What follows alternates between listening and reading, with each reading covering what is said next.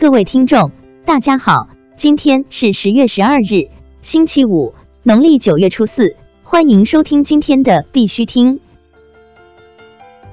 头条新闻。东港股份与北京市公安局合作，首创区块链与机动车号牌模式。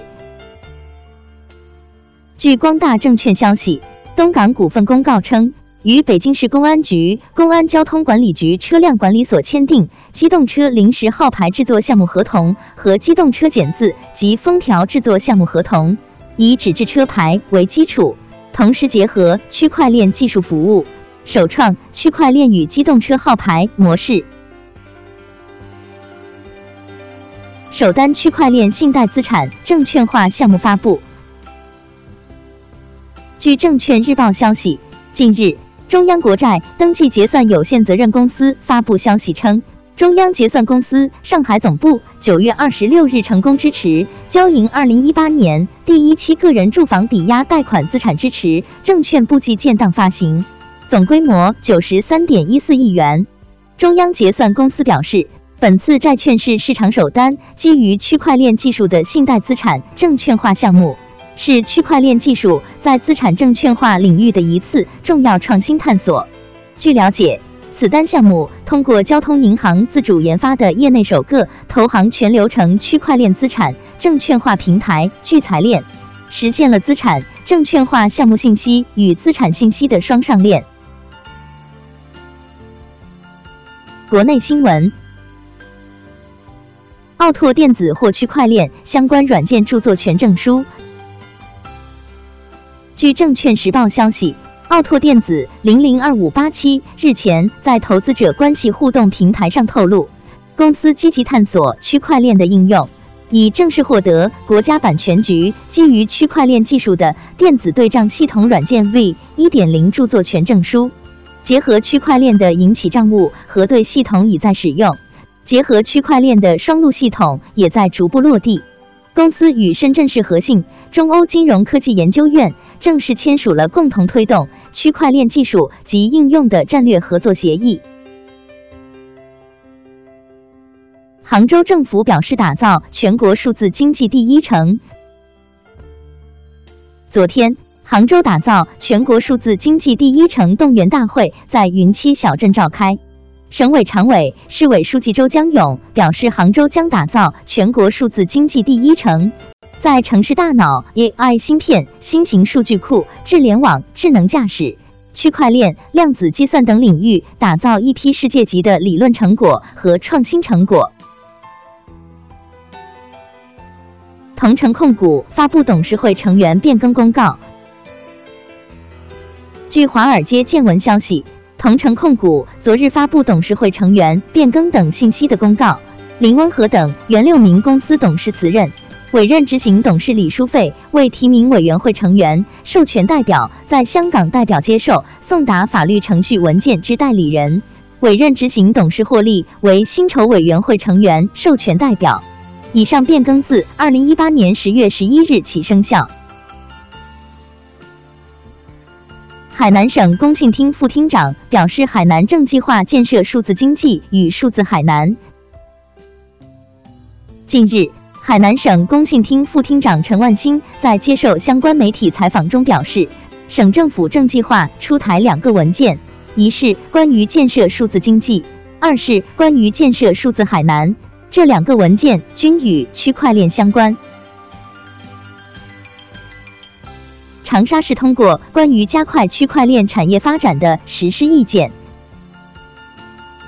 据长沙晚报消息。长沙市委副书记、市长胡忠雄昨日主持召开市长办公会议，专题研究区块链产业发展有关工作。会议审议并通过了长沙市关于加快区块链产业发展的实施意见。胡忠雄要求要把区块链产业作为新一代信息技术产业的重要内容，突出技术场景应用，打造新的增长点。西安电子科技大学通识课程《区块链与创新创业》已开课。据 Node 区块链加速器消息，十月八日晚，西安电子科技大学区块链通识课程“区块链与创新创业”正式开课。本次课程由西安电子科技大学计算机科学与技术学院教师李静主讲，主要面向西电二零一八级学生，十六学时，共有两百人选课。国际新闻。电子商务平台 Rappi 将向哥伦比亚客户推出比特币支付。据 Cryptoverse 援引阿根廷媒体机构 Infobae 的消息，拉丁美洲电子商务平台 Rappi 在对其哥伦比亚用户进行客户调查后，将推出比特币支付。尽管它尚未确切公布该服务何时可用，或者它将使用何种支付平台。该公司拥有超过三万名信使。并被北美媒体称为拉丁美洲科技独角兽。乌克兰区块链协会主席表示，应使用加密货币帮助国家独立与稳定。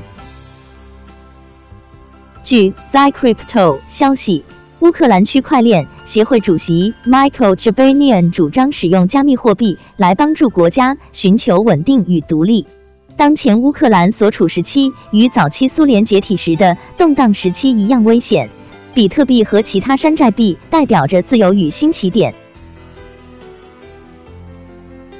伊朗通过虚拟货币等方式逃避金融制裁。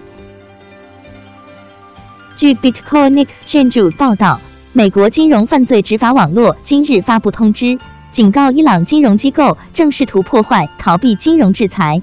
该声明概述了伊朗滥用金融体系以避免制裁的几种方式，其中包括使用虚拟货币。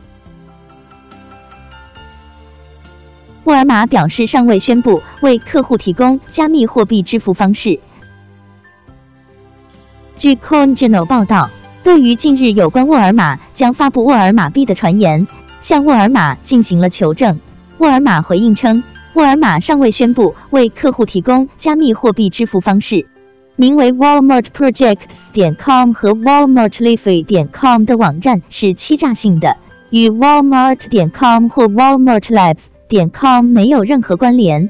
我们正在与合适的代理机构合作，以确保报告并删除它们。沃尔玛将继续向客户通报我们对付款方式所做的更改，并鼓励他们保持警惕。美国研究团队表示，BTC 正面临中国威胁。据 M Crypto 消息，近日，普林斯顿大学和佛罗里达国际大学的三位研究人员发布了题为《中国迫在眉睫的威胁：中国对比特币影响的分析》的论文。该文表示，如果中国愿意的话，它有摧毁比特币的能力。核心原因是，大量的加密货币矿场位于中国。目前。百分之七十四的比特币矿商在中国，这使得他们极容易实施百分之五十一的攻击。此外，还包括严格的监管、网络篡改审查和监视等。今天的必须听新闻播报就到这里，更多信息敬请关注我们的微信公众号“必须听”。感谢各位听众的支持，祝大家度过美好的一天。明天见。